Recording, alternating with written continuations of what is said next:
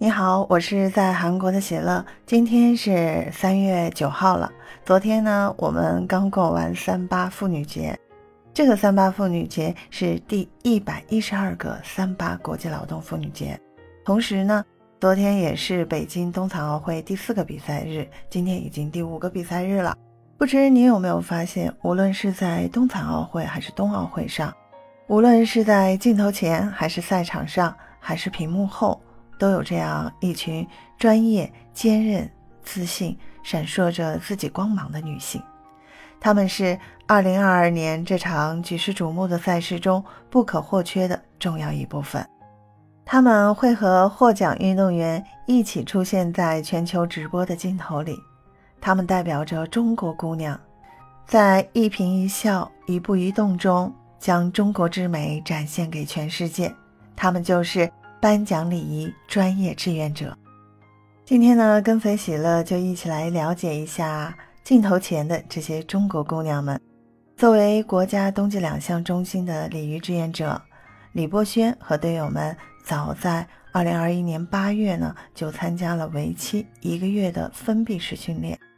除了形体方面的基础练习外，还有各方各面的延伸课程。能够帮助礼仪志愿者更好地了解颁奖礼仪，对于冬奥会和冬残奥会的重要性，也能更快地帮助他们进入状态。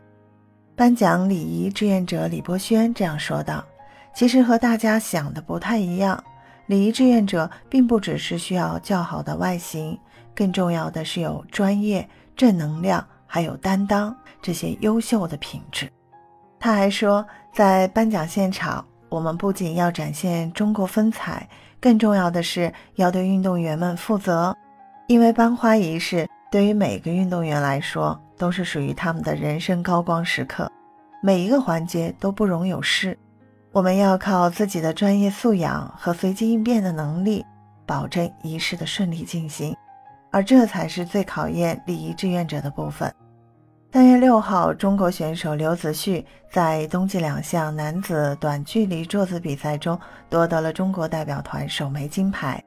作为那场比赛的引导员，李波轩回忆起来印象非常深刻。他回忆说道：“在颁花仪式备场的时候，其实他还不知道刘子旭是冠军呢。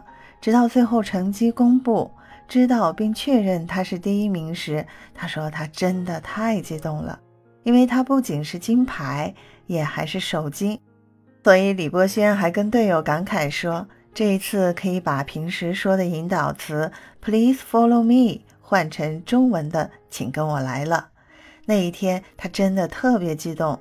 回看那天的新闻图片，原来即使戴着口罩，也看得出我笑得那么开心。不仅是李波轩，还有很多礼仪志愿者。